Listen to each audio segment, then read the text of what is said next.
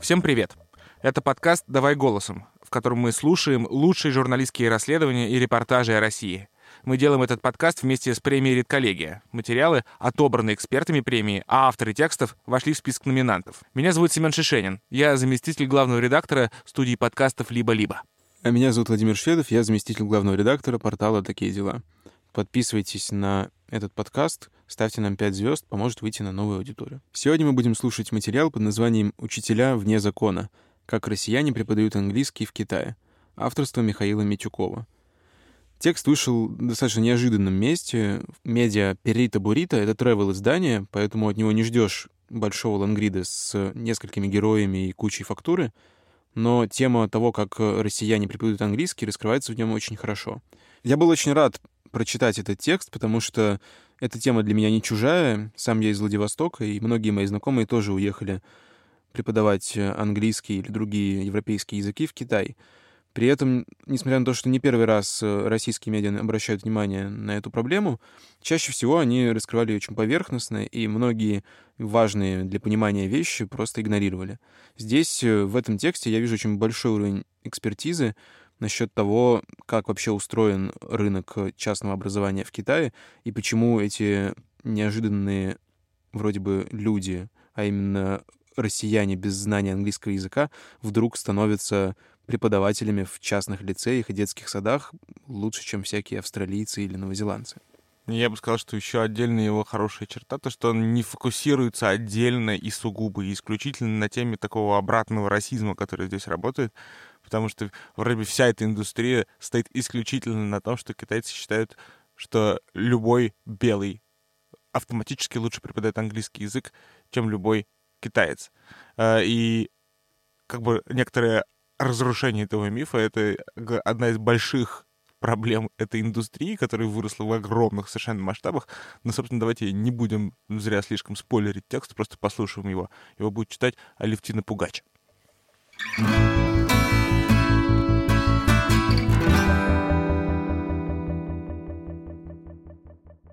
последние пять лет десятки тысяч россиян регулярно уезжали в Китай, чтобы преподавать местным детям английский.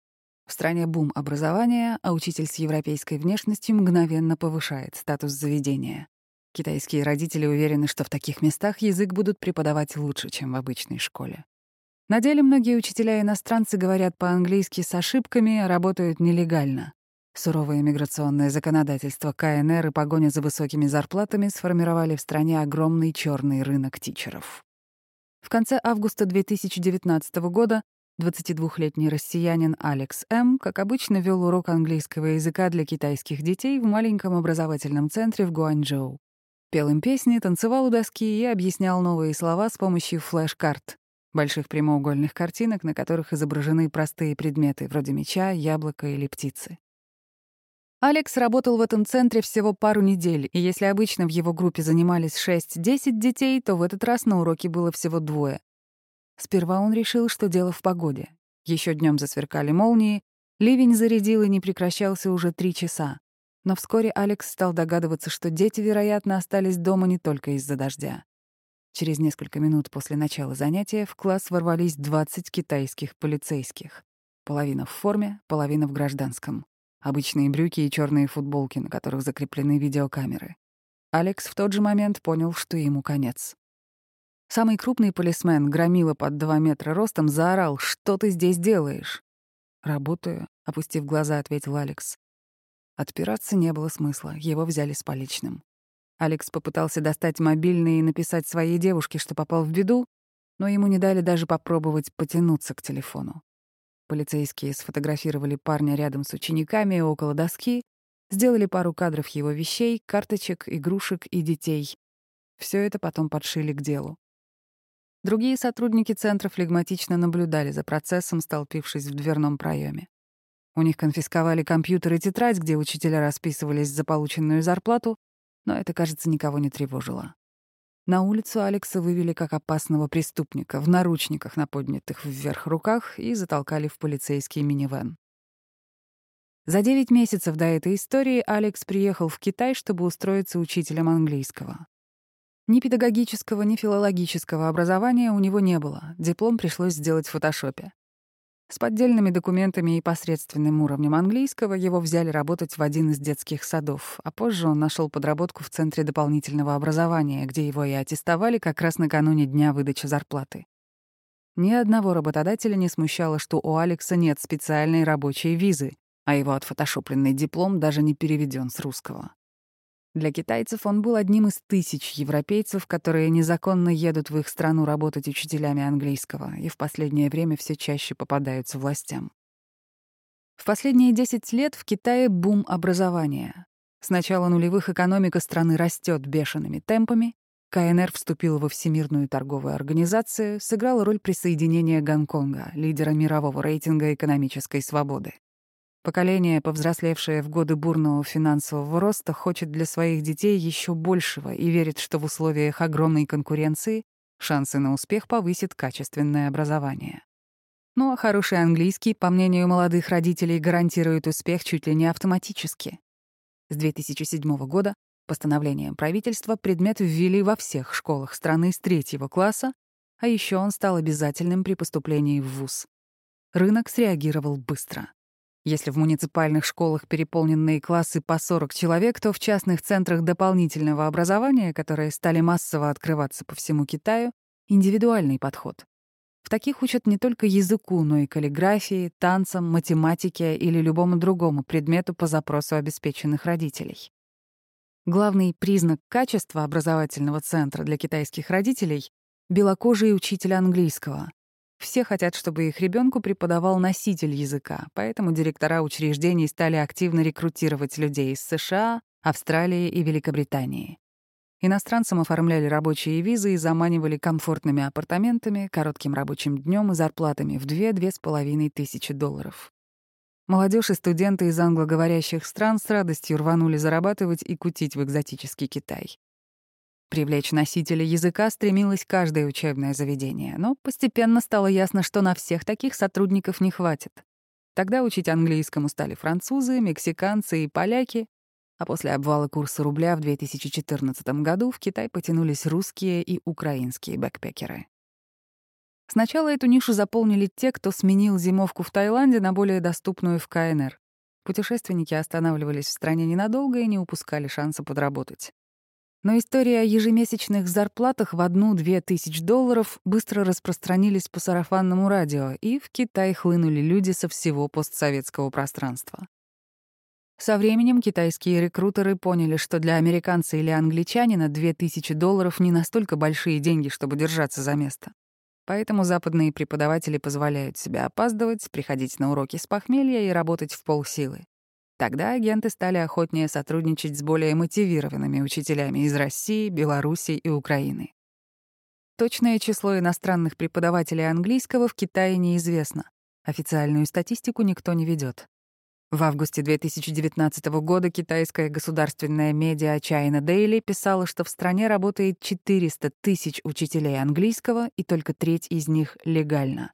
Этот рынок China Daily оценивает в 4,5 миллиарда долларов.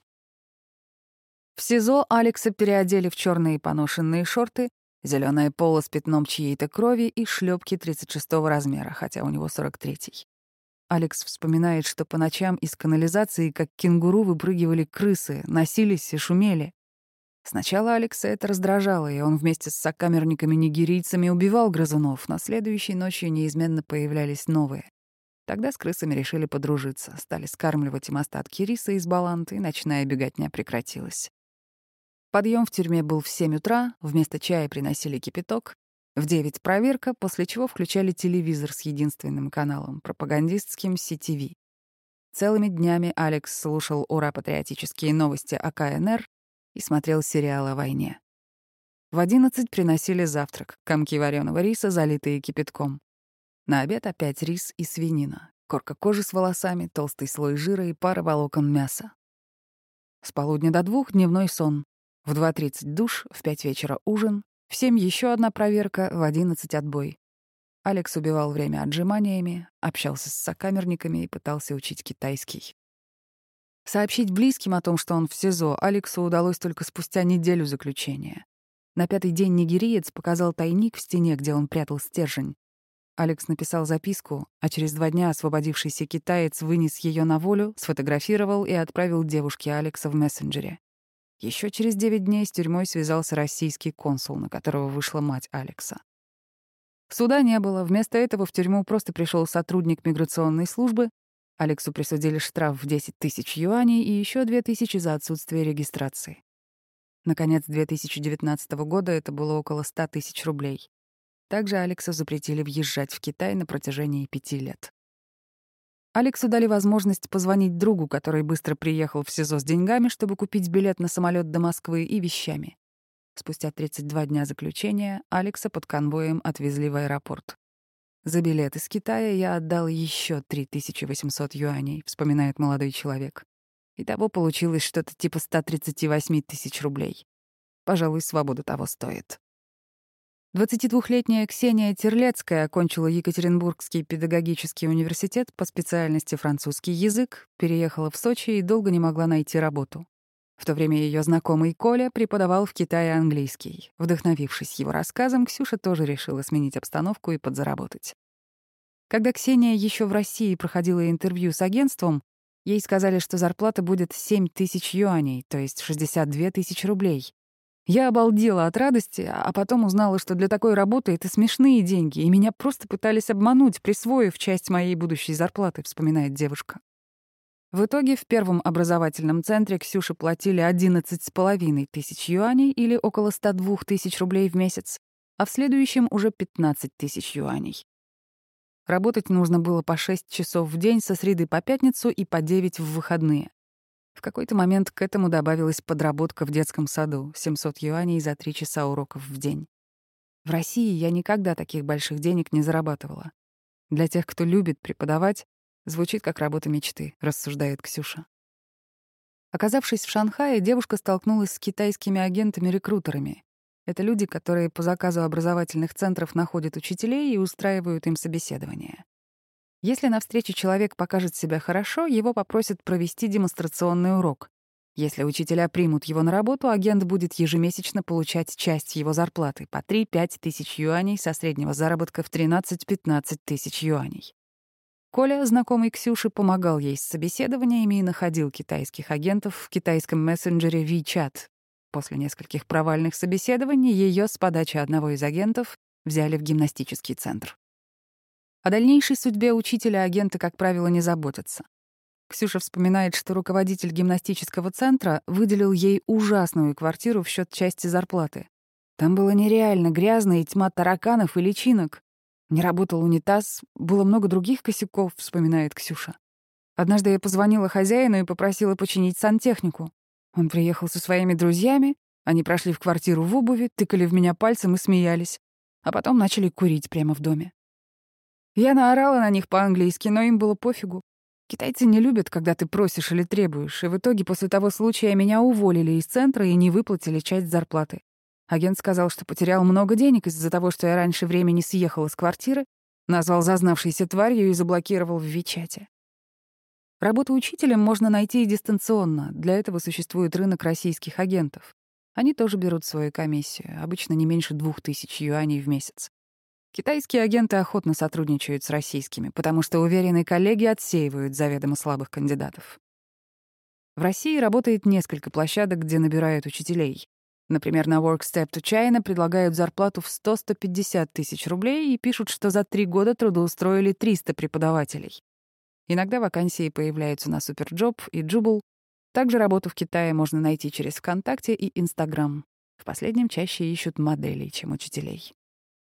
В двух самых крупных тематических ВК-группах Silkway и работа в Китае учителем английского сейчас примерно по 11 тысяч подписчиков.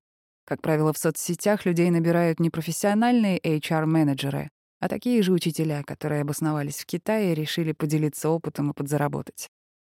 В русскоязычных агентствах и пабликах требования снижены, чтобы не отсеивать 99% желающих, объясняет Марк С. Ему 35 лет, и он уже 5 лет преподает английский детям в большом городе на юге Китая. Впервые Марк приехал в КНР в начале 2016 года. Хотел подзаработать и вернуться в Россию, но Китай затянул. У будущих учителей не спрашивают дипломы, сертификат о знании языка, не просят справок о несудимости, рассказывает Марк. Если в крупном иностранном или китайском агентстве человека с грубым восточноевропейским акцентом сразу же завернут, то в русскоязычных пишут «зарплата при минимальном знании английского до 9 тысяч юаней в месяц». Агенты-одиночки в КНР тоже работают с плохими кандидатами. Алекс вспоминает, что он даже просто говорил на английском с ошибками. Но человеку, который устраивал его в детский сад, было совершенно все равно. «Жадный китаец, которому пофиг на качество», — вспоминает Алекс агента. Но добавляет, что по его опыту идеальный английский на такой работе не главное. Надо играть с детьми, развлекать их, это важнее. А я и на музыкальных инструментах играю, и жонглирую. Этим и взял. Несмотря на непрофессионализм агентов, директорам детских садов и тренинг-центров выгоднее работать через них, чем самостоятельно. Во-первых, так им не нужно содержать свой HR-отдел. Во-вторых, по закону самостоятельно набирать учителей могут только государственные учреждения, школы и университеты. Все детские сады и образовательные центры в Китае частные, поэтому им удобнее обращаться к посредникам, у которых есть лицензия, чем оформлять собственную. За последние 10 лет рынок преподавателей английского в Китае раздулся как пузырь, говорит Марк. На конкретном примере это выглядит так. Приходит мамочка в садик за своим сыном, видит иностранного учителя, прикидывает, сколько тратит на занятия и думает, неплохой бизнес, рассуждает молодой человек. Мамочка снимает помещение, ставит 20 стульев, доску и нанимает белого учителя. Так как цель у нее заработать денег, качество занятий ее не интересует. В итоге появляются тысячи заведений уровня чифаньки, дешевого китайского кафе, где люди находят волосы в рисе. Китай — страна с огромным населением, поэтому бизнес любого стиля находит здесь своих клиентов. Спрос на преподавателя английского в Китае настолько велик, что переваривает даже людей без знания языка. Святослав Б. из Украины учил детей с 2016 года и впоследствии сам стал агентом. Когда я приехал в Китай, знал всего семь английских слов, вспоминает Святослав. Друзья, у которых уже был опыт работы, научили меня проводить демо-уроки. Я зазубрил слова песен и игр и стал ходить по собеседованиям. Часто бывало, что среди моих работодателей вообще не было тех, кто знал язык, и раскусить меня было некому. Иногда директора тренинг-центров и детских садов договариваются с учителями, что те будут обманывать родителей. Говорить, что они не из Сызрани или Гомеля, а из Чикаго или Сиднея. Люди соглашаются. Мало кто проявляет стойкость, когда от зарплаты в 100-130 тысяч рублей отделяет только устная договоренность. Государство продолжает наводить порядок на рынке образовательных услуг. К концу 2019 года проверки ужесточились. Те, кто работал в Китае в это время, рассказывают, что стали отказываться от подработок в непроверенных местах. Руководители тренинговых центров начали инструктировать учителей, как вести себя в случае облавы. Вероятность попасться есть всегда, рассуждает Марк, который до сих пор работает в Китае. Нельзя, как раньше, сказать кому-то в баре, что работаешь учителем английского. Сдадут. Когда пересекаешь границу, нужно чистить список контактов в Вичате, удалять фотографии детей и центра. В идеале вообще иметь для рабочих целей отдельный телефон. Еще таможенники стали спрашивать у людей с предпринимательской визой, каким бизнесом они занимаются. Тех, у кого нет правдоподобной легенды, сразу депортируют. По мнению Марка, китайское правительство осознанно загоняет приезжих учителей в черную зону. Легализовать этот рынок мешают политические причины. Ежегодно Китай отправляет тысячи студентов за рубеж, чтобы они вернулись и стали преподавателями английского. Но большинство из тех, кто приезжает из-за границы с таким образованием, не идут работать в школы. Они не готовы плясать перед детьми и петь им песни. Это кажется им непрестижным и даже стыдным, считает Марк. Кроме того, китайским учителям платят меньше, чем иностранцам, но, обелив рынок приезжих учителей, правительство распишется в том, что огромные государственные деньги на обучение специалистов были потрачены зря. Пузырь лопнул во время пандемии. Китай очистился от иностранцев. Люди уехали, испугавшись вируса и отсутствия работы. Карантин в стране стали снимать в мае-июне, тренинг-центры и детские сады открылись самыми последними.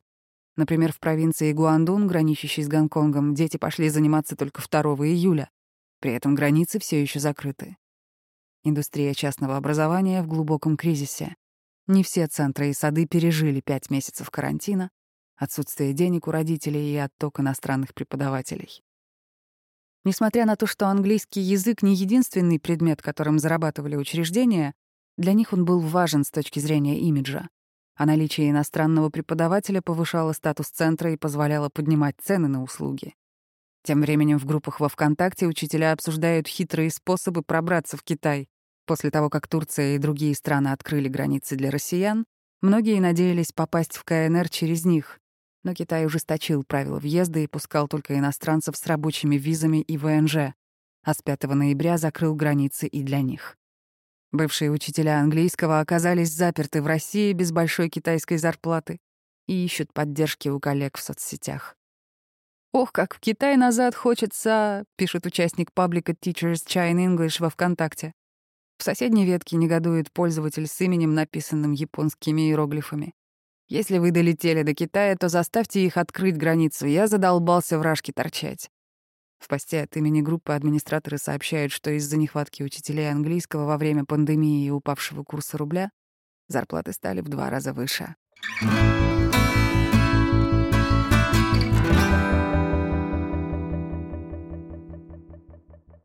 Мы послушали текст «Учителя вне закона» авторства Михаила Митюкова, и, как мне кажется, одна из его замечательных черт, которые можно заметить, это там многосоставность истории, в которой отражается не только проблема обратного расизма, которая есть в Китае, и не только особенность э, заработка, которая для многих россиян совершенно уникальная возможность зарабатывать там по 120, по 150 тысяч, но и то, с какими трудностями формальными и документально-юридическими, а даже и, может быть, полицейскими сталкиваются люди, которые купились на эту возможность и поехали туда работать. Ну, мне, например, хочется поспрашивать Мишу о его собственном опыте, потому что он упоминает в начале текста, что он у него есть, но раскрывает этот вопрос не вполне э, полно, а с другой стороны, э, такое впечатление, что я, например, не до конца для себя сложил э, картинку о том, что, собственно говоря, сейчас происходит в ситуации за закрытыми границами. То есть вроде бы там есть какие-то сообщения с, Китай, с этих самых форумов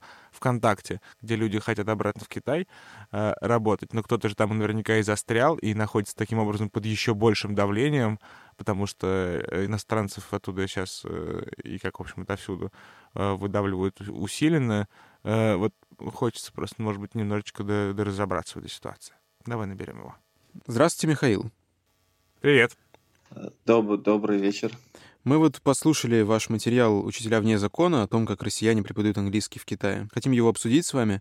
И, наверное, первый вопрос — это то, мне вот показалось интересным, насколько всеобъемлющим получился у вас материал. Очень разные герои и разные ситуации, в которых они оказываются. Интересно, как вы вообще к нему подступились. Вы обозначили, что тоже преподавали английский ага. за рубежом в Китае, но почти никак это не в самом тексте не отразили. Почему? Но потому что здесь была важна какая-то экспертиза и истории героев, важнее, чем мои истории.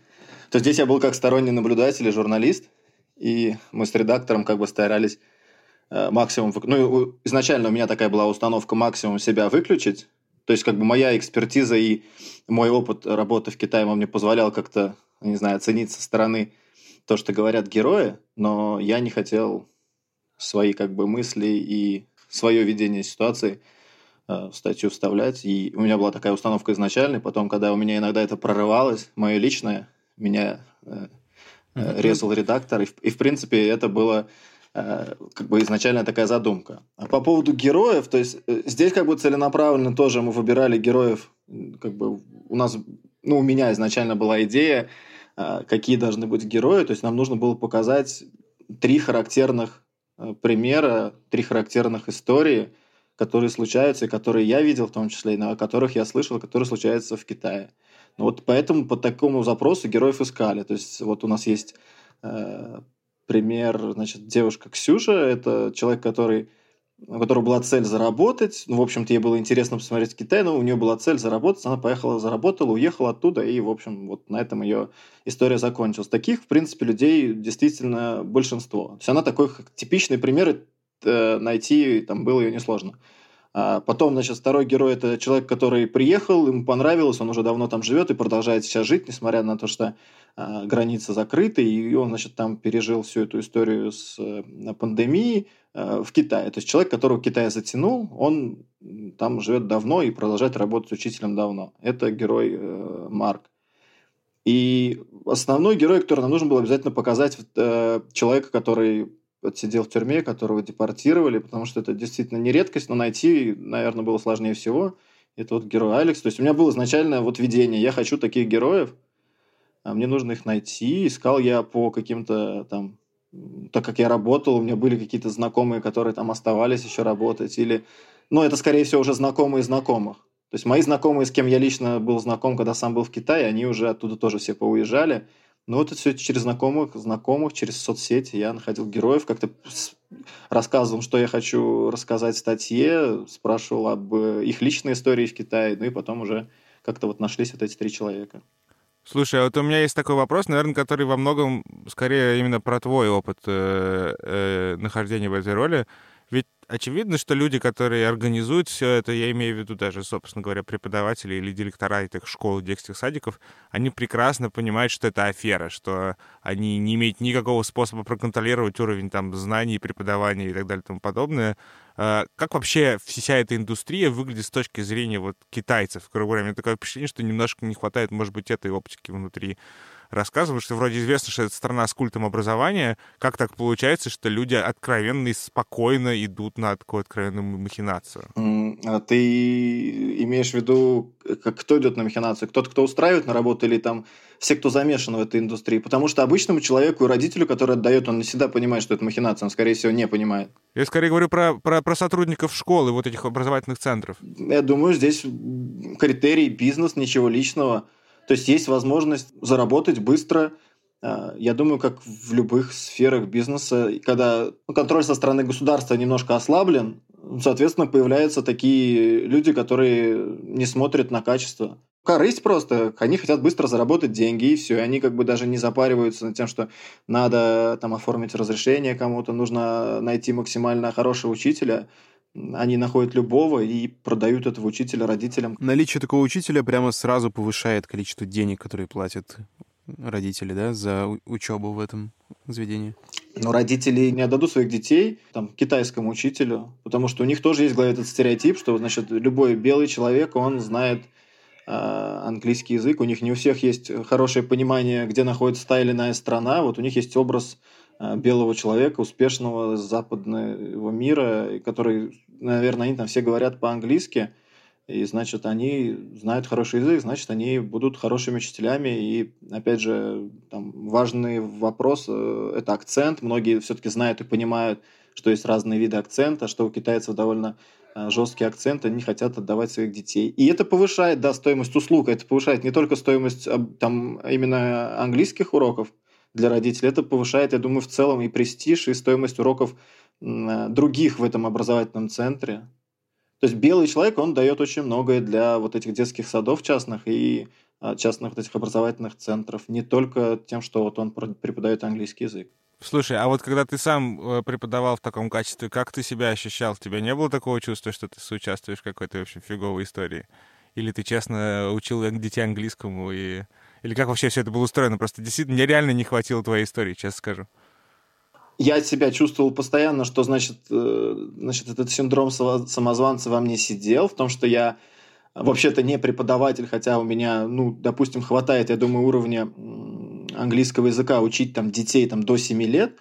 А, и к тому же я очень там тщательно готовился к урокам, значит, я сильно запаривался на составление там плана урока, Э, в общем, я из-за этого синдрома самозванца довольно ответственно ко всему этому относился, но он меня не покидал, там вот там работая э, там, пять месяцев, он меня не покидал вообще ни разу. Я все время думал, что я, значит, э, обманываю то, что я не являюсь преподавателем, преподаю английский. А то, что я участвую в афере, а вот этого у меня не было, потому что, ну, в смысле в афере, потому что я как бы выполнял свою роль, э, там, учителя, выполнял свои, свою работу достаточно качественно, а о том, что я работаю нелегально, меня это как бы нисколько, конечно, не терзало. Я понимал, что это издержки законодательства. Если оно не позволяет работать людям легально, ну, значит, можно работать, находить лазейки и работать нелегально. Что изменилось в 2016 году? Почему там так поменялось отношение к этому, к этому положению дел серому и стали более жестко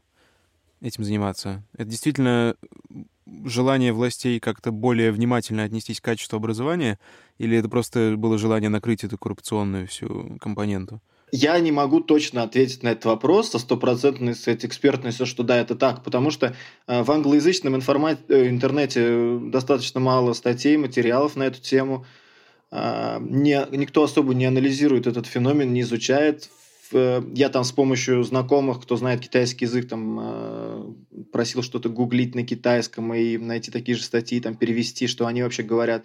Тут тоже не так, что много информации по этому поводу, а люди, которые там живут, они, ну, опять же, вот там пример один из наших героев, как бы вот он считает, что да, да, государство решило, что вот, ну, нужно в какой-то момент навести порядок с этим. И поэтому вообще со стороны государства довольно логичный шаг. Они, допустим, хотят повысить уровень знания английского языка в Китае.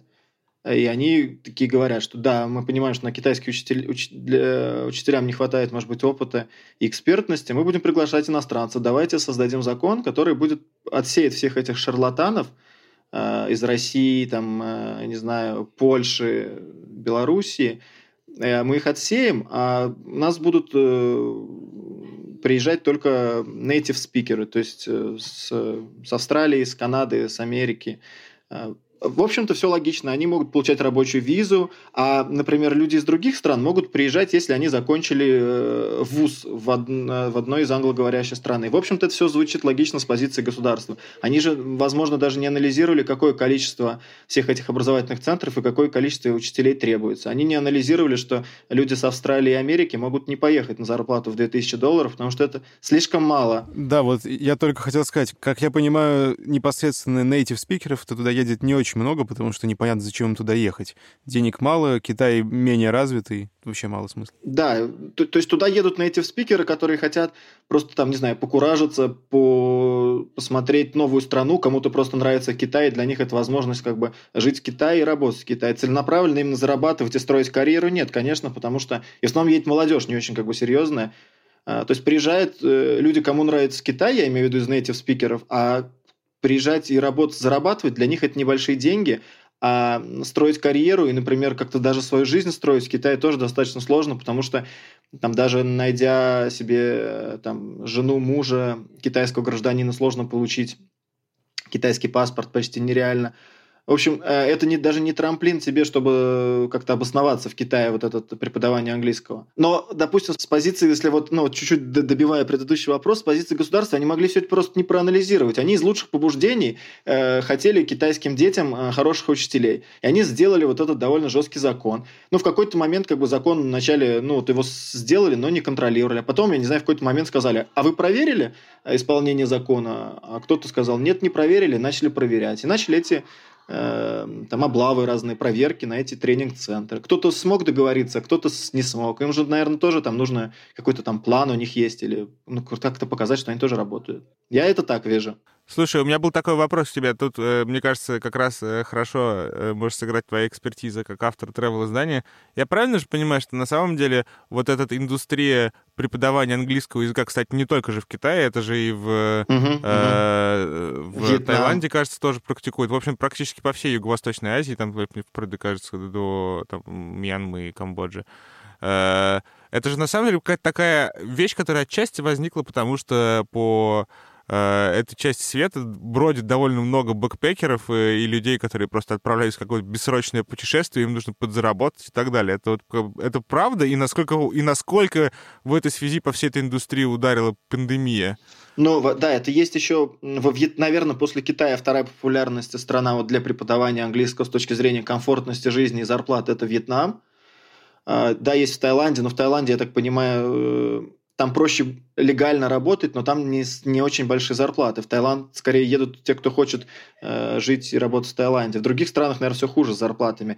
Я думаю, вообще, да, вот это бэкпекер наше, бэкпекерское нашествие в Юго-Восточной Азии, оно могло как-то сыграть, потому что, возможно, раньше э, эти бэкпекеры работали просто как волонтеры э, в школах и тоже в каких-то центрах, А потом, э, не знаю, какие-то бизнесмены решили, что а почему не как волонтеры, давайте мы их будем, значит, нанимать и будем организовывать какие-то языковые курсы. Ну и в целом, я думаю, просто в какой-то момент, там, не знаю, 10 лет назад, может быть, там чуть больше или чуть меньше, э, изучение английского стало более популярным. Там э, в этих странах платежеспособное население выросло. Но тут еще, возможно, в целом, например, в этих странах не то что культ, но есть какое-то такое мнение, что, что вот там белый человек может чуть больше, чем он действительно может на самом деле, и ему они приписывают там белым людям чуть больше, чем они могут, и вот а, они решили, что они могут неплохо преподавать английский, э, что не всегда правда. Но у них в голове это очень плотно сидит. Да, Хорошо, Миш, спасибо тебе большое. Э, Еще раз поздравляю с номинацией. Э, мне кажется, это спасибо, давным, дав, давным-давно заслуженное для Перита Бурита, единственное в своем роде travel издание, которое следит за качеством текстов. Спасибо, Давай, спасибо. Желаю, желаю удачи через два месяца во время объявления результатов. Да, спасибо вам.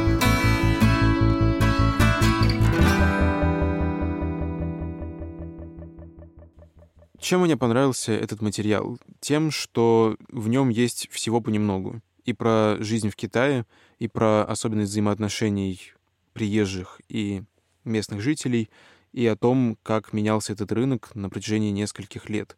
Интересно, что я помню те времена, когда рубль был еще достаточно крепкой валютой, и множество жителей России приезжало в пограничные районы для того, чтобы закупиться и почувствовать себя хозяевами жизни. Тогда людей, которые бы ехали в Китай именно для того, чтобы заработать, было очень-очень мало.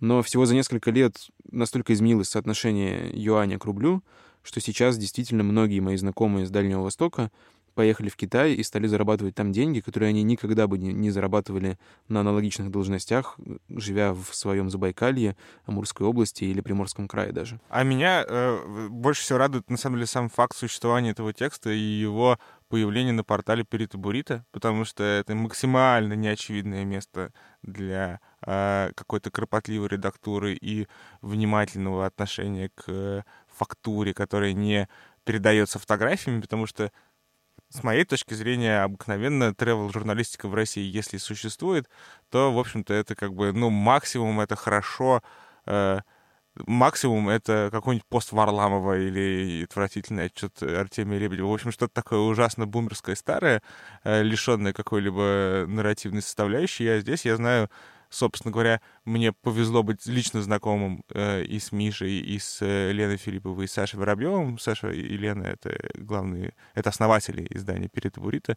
и у них есть действительно такая амбиция — поднять тревел-журналистику и увеличить качество текстов, которые выходят в этом жанре.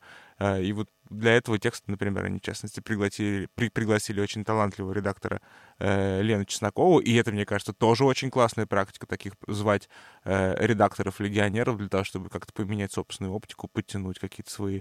Э, поменять собственную оптику, найти какие-то новые, что ли, способы говорить на э, важные для тебя же темы, выйти из канона, да, который, кажется, не особенно даже и сложился в тревел-журналистике. Ну, у нас, у нас он, он сложился скорее какой-то пародийный канон, где вся тревел-журналистика — это какие-то ихоньки-хахоньки, не очень серьезные блоги, и если мы делаем travel медиа, то все оно будет построено на каких-нибудь там достопримечательностях бесконечных и о том, как подешевле и полегче съездить за границу там и ну, обойтись кстати, без документов лишних. Кстати, такая информация на перед Бурито, перед Бурито тоже есть, но она прям на другом совершенно уровне, ну, то есть там очень много реально неочевидных э, э, сюжетов для тех, кто любит попутешествовать, и они, кстати, совершили довольно героические усилия для того, чтобы пережить пандемию, потому что понятно, что в общем и целом travel вообще как индустрия весь целиком просто накрылся медным тазом, а они какую-то провернули совершенно невероятную внутреннюю э, реформу, стали больше писать о путешествиях по России,